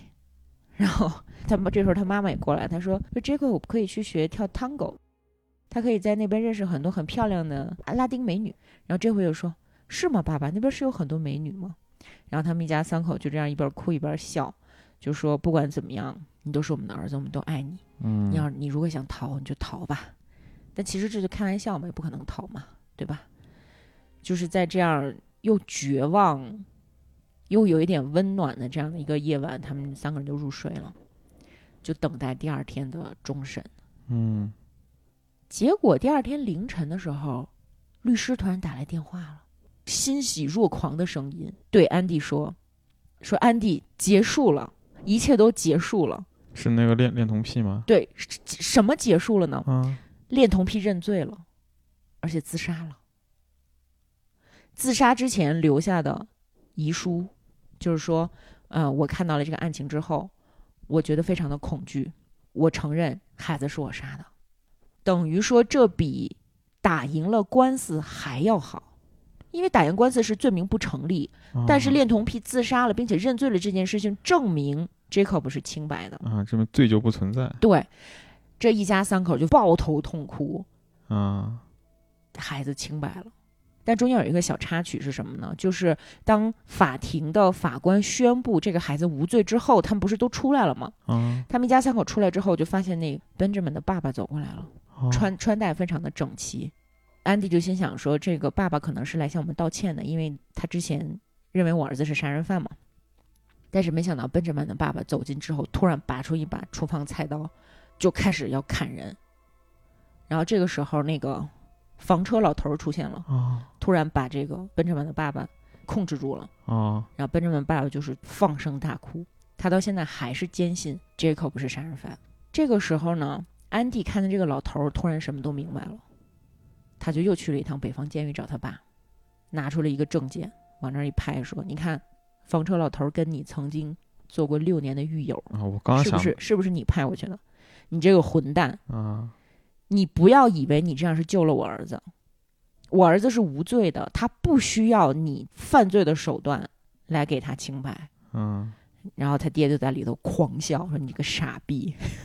啊呃你要真觉得你儿子是无罪的，你现在就去把那个房车老头儿给报警啊！你让警察去调查他呀。”安迪就不说话了。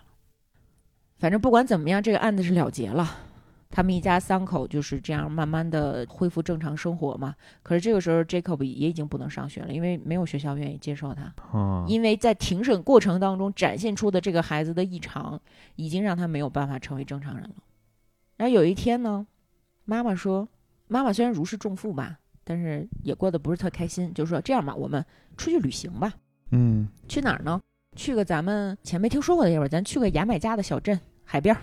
嗯啊他们一想说，对，我们得去旅游啊，是吧？去个阳光沙滩的地方，然后开开心心的就上路了。旅游的过程当中呢，他们就化名嘛，名儿都改了，也没有人知道他们是谁。嗯，反正这一路就非常的轻松愉快。然后夫妻之间之前出现那个裂痕也慢慢的开始修复。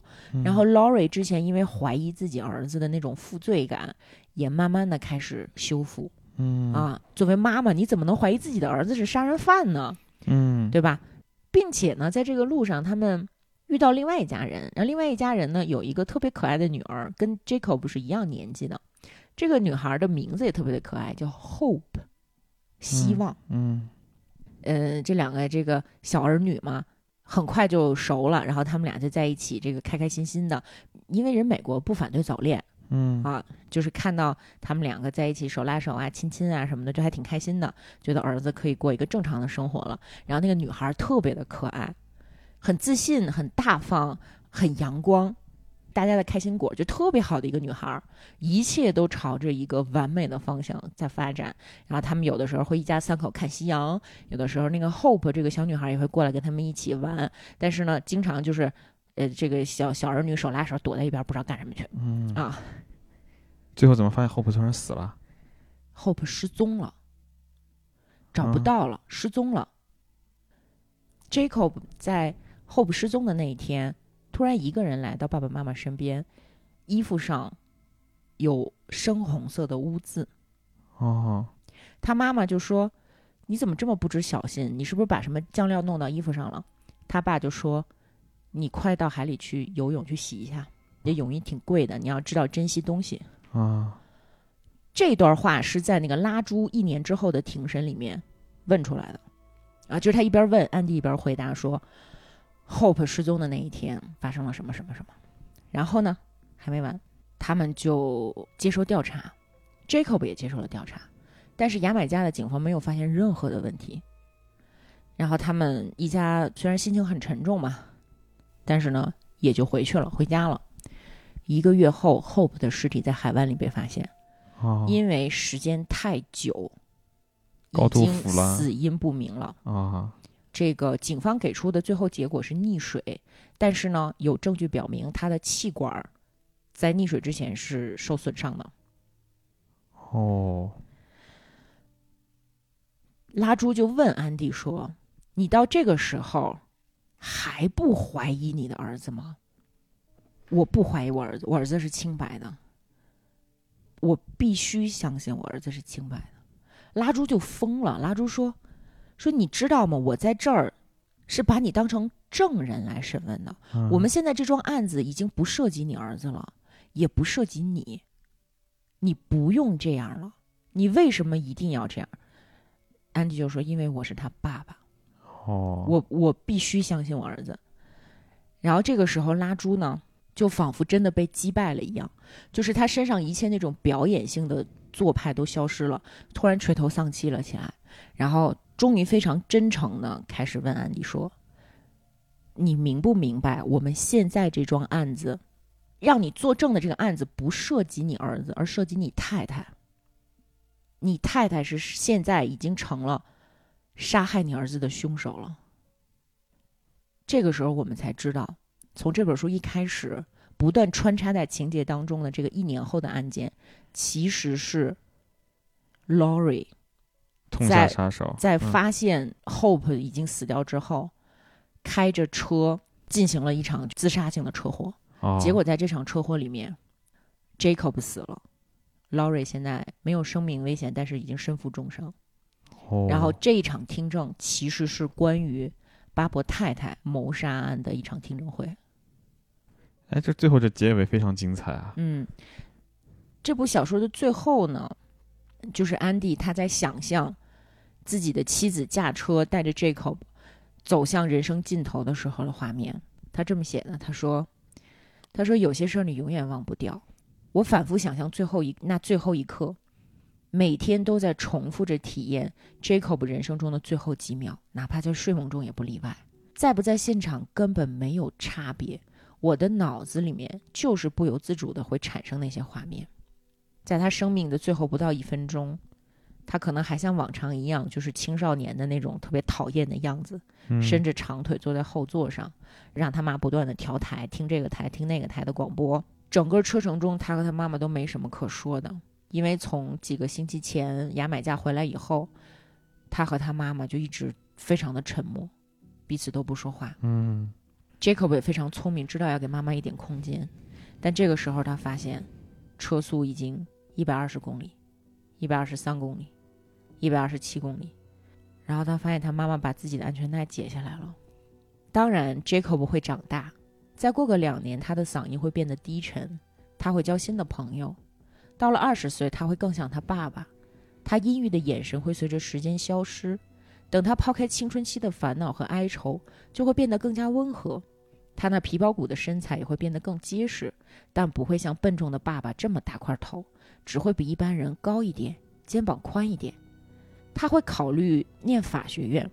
所有的小孩都幻想着继承父亲的衣钵，不管那念头多么的短暂，多么让他不自在。但是他不会当律师，因为他沉默寡言。他会觉得这个工作太外向、太卖弄、太戏剧性。他会花很多时间去探索，花很多时间在不喜欢的职业中煎熬。车速超过了一百三十六公里时，Jacob 随口问妈妈：“妈，你不觉得你速度有点太快吗？”某天，他可能会去看他的祖父。他已经开始好奇，鉴于他惹上的官司，他可能会想去面对他的家族遗传，想知道身为血腥比利巴伯的孙子有什么含义。他会去见那个人，会觉得失望，会觉得那些骇人听闻的名号远比那个枯萎的老人壮大的多。也许有一天，他会从人子变成人父，到那个时候，他才会明白这些事情多么微不足道。他会游历四方，在遥远的异乡落脚，在一个从没有听说过巴伯一家人的地方，或许是西部吧，或许是加州，谁晓得呢？一百四十一公里，一百四十三公里，一百四十五公里。本田奥德赛家用修旅车其实相当重，马力十足，很容易加速。但是当车速飙到一百五十公里的时候，车身会抖动，嗯轮胎会飘离地面。Jacob，妈妈爱你。Jacob 还搞不清楚怎么回事，妈妈那诡异的平静是因为什么？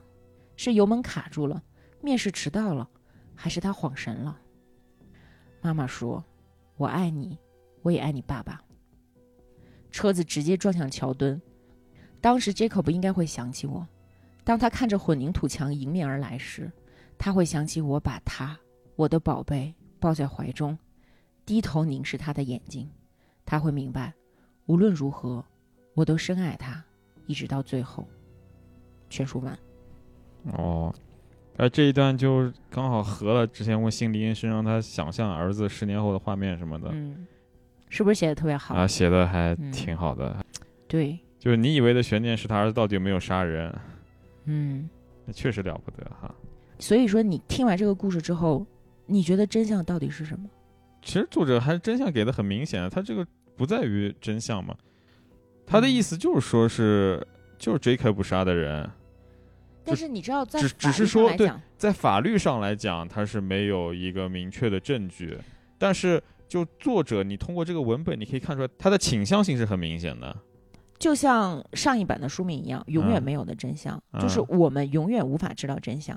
不管是我们还是法律，还是陪审团，只要你不是上帝，你就不可能知道真相。是是，我承认，但我是说作者的对，但是作者他是一个开放性的结尾，就是说，嗯不管这些证据有多少证据指向凶手是 Jacob，不管 Jacob 是杀人凶手的可能性高达百分之九十九还是百分之九十九点九，嗯，没有直接的证据证明他杀了人，你就是不能说他杀了人。是这就跟辛普森杀妻案是一样的嘛，其实是一个道理嘛。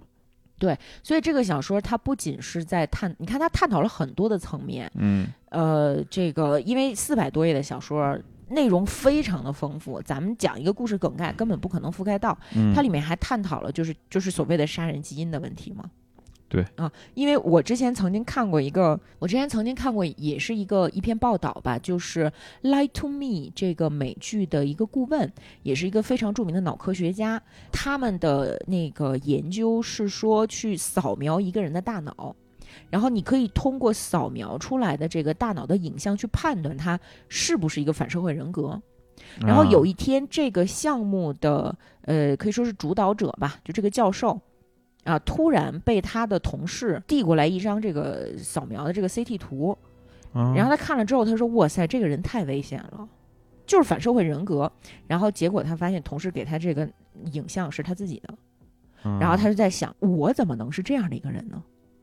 然后他就不断的去呃问自己周围的朋友和同事和亲人，然后结果发现自己确实经常给周围的人造成伤害，他确实在其他人眼里是一个缺乏同理心的人。嗯但是他为什么没有走上邪路呢？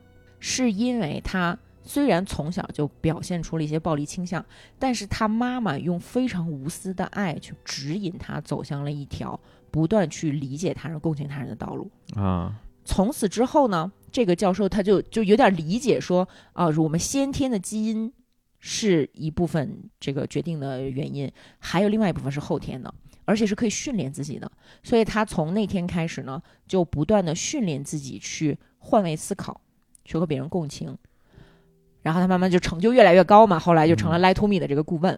这是一个真实的故事，哦，真实的故事这是，真实的故事哦我。还以为你也讲了一个没有没有没有，讲了一个剧情呢。哎呦，不是不是，就是看、哦就这两个故事其实是连在一起的嘛，一个是虚构的，另外一个是真实的。嗯 Jacob 他他到底有没有可能成为一个好人？不管他是不是杀了人，但是我们可以看到这个小孩儿他已经有点问题了。嗯那他接下来人生怎么办？这个其实涉及到很多很现实的问题嘛，就是我们在社会当中看到很多的那种小恶魔，嗯，对吧？其实都能从这本书里获得一些启发。而且我觉得，就是这个这个书写的真的是特别好。你看他人物立的，就是如果安迪是以第三人称写的，你不给他骂碎了，嗯，对，但是因为他第一人称，你就比较容易共情。对，把我们带入了这个父亲的心里，嗯，我们看到了他所有的纠结，所有的挣扎，所有的那种假装坚强和他作为一个父亲的责任感，他对家庭的爱，你会同情他吧？你不会觉得他是个魔鬼吧？我我我我我，反正我不这么觉得。嗯，主角当然不是魔鬼了，主角的儿子才是，至少很可能啊。但是你你把安迪的故事梗概你再提炼一下，嗯检察官因为自己的儿子有嫌疑，所以不惜毁灭证据，不惜误导证人，千方百计的给儿子脱罪，这是什么玩意儿？这不就是那个李天一吗？嗯什么孙小果吗？嗯对我听的时候，我其实就觉得很明显，其实可能是因为你阅读的话，你是因为有四百多篇，你有一个很长的嗯篇幅去带入。像我听的时候，我就其实就很明显的感知到这个安迪做的就是错的，就是混账事儿。我可以理解他，但我不会原谅他，我是这种感觉，是啊。可是可是他没有确凿的证据，包括司法，包括人，无非就是相信。嗯，你相信什么？三人成虎，曾子他妈觉得曾子杀了人，嗯，曾子他妈也有可能一百个人来跟他说，他都不相信。其实我觉得最大问题是什么，你知道吗？他自己是一个搞法律的，嗯，但他不相信法律。就因为他搞法律，所以他才不相信法律。是，正因为这样，但是你不管怎么说，你毕竟是一个法律工作者。不是说你的身份决定你相信什么，而是你看到了什么决定你相信什么。这本书特别牛逼的一点就是它揭示了看似非常完善的一套司法体系，其实里面是漏洞百出的，它没有办法代替上帝去审判那一个人。肯定啊，所以，作为父母，没有亲眼看见你儿子杀人的时候，你就是不能把你孩子的命交给那帮混蛋手里啊。就是他纯粹是一个出于情感的，就是你看像主角安迪也好，就就是还有他母亲也好，其实很大程度上是纯粹出于情感，因为我是这个小崽子的爹妈，所以我们必须要无无条件的支持他，他是从这个角度出发嘛。而另外一方面，从理性角度来说呢，他他的他做的就是错的嘛。那他妈妈最后做的是对的吗？某种意义上，我觉得他是他做的是对的，就是你支持他妈妈，我支持，我也我也没有不支持，但是我就觉嗯得真的好可怜，那是很可怜。嗯。所以为什么故事就是比讲道理说得清楚吗？嗯能说清楚，我也说不清楚，我也不知道我应该怎么看待这个事情。嗯，但是它就是有可能在我们现实生活中出现的事情，嗯就你觉得它无比的真实。那就是辛普森杀妻案嘛，就不管怎么看都是这个都是这个人杀的，但是你缺少证据的最后的一环，没有办法，我们法理就是这样的，这是构成整个社会的基石嘛，很多时候和和人们的情感是相悖的。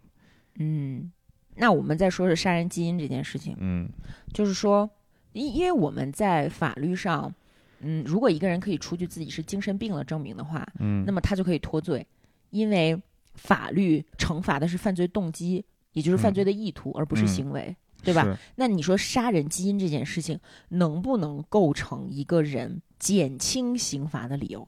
其实这个有点像那少数派报告啊。对呀、在很多科幻作品里面，在很多文学作品都处理过。嗯呃这个就可以引引申到这个什么宿命论嘛，或者是自我实证的预言。对，嗯这种东西就是，呃在我看来啊，嗯就是一个社会你要运行，不得不付出的非常沉重的代价。嗯就说点政治不正确的话，嗯对吧？你说我们说人人平等，但你仔细想想，人和人真的是平等的吗？我们就就说不同的种族的人，那你看非洲人，对吧？就跳得哎呀，你就是跑得快，对吧你这？政治太不正确了，对吧？但我说我说这个东西，但是你要构成一个社会，你就必须要假设这个前提是成立的，不管它是不是真的成立，啊，我就这个意思。对，其实这本书里面也讨论了，啊就是当 Jacob 第一次听说自己有遗传暴力基因的这个事的时候，他是一下子就相信了，嗯而他爸就坚持说这个东西不存在。然后 Jacob 就反问他爸说：“那为什么我们总是承认一个人遗传了好的东西，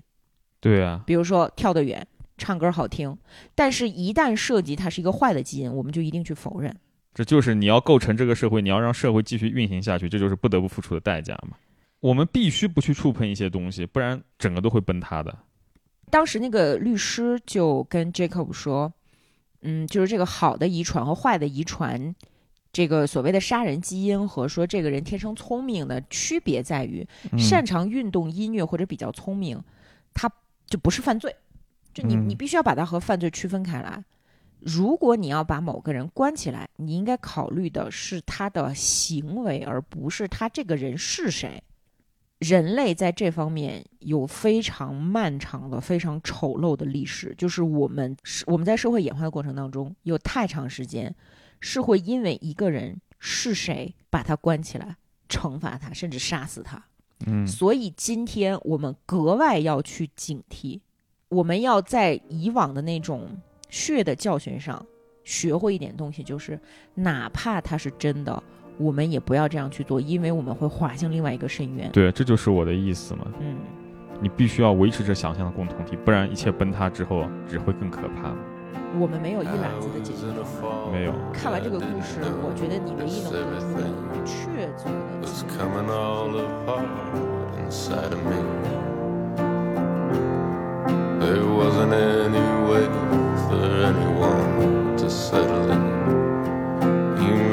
slow disaster out of me. There's a radiant darkness upon us, but I don't want you to worry. I was careful, but nothing is harmless. Baby, you better hurry. You were kindness when I was a stranger, and I wouldn't ask for what I didn't need. Everything's weird, and we're always in danger. Why would you shadow somebody like me? It doesn't work that way.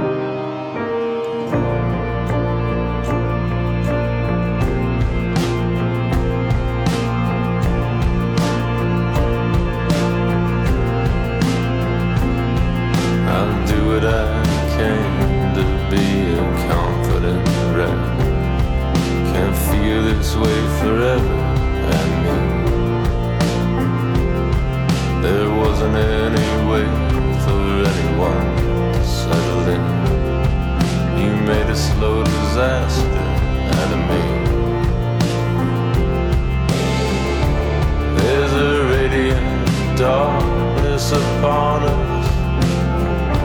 That always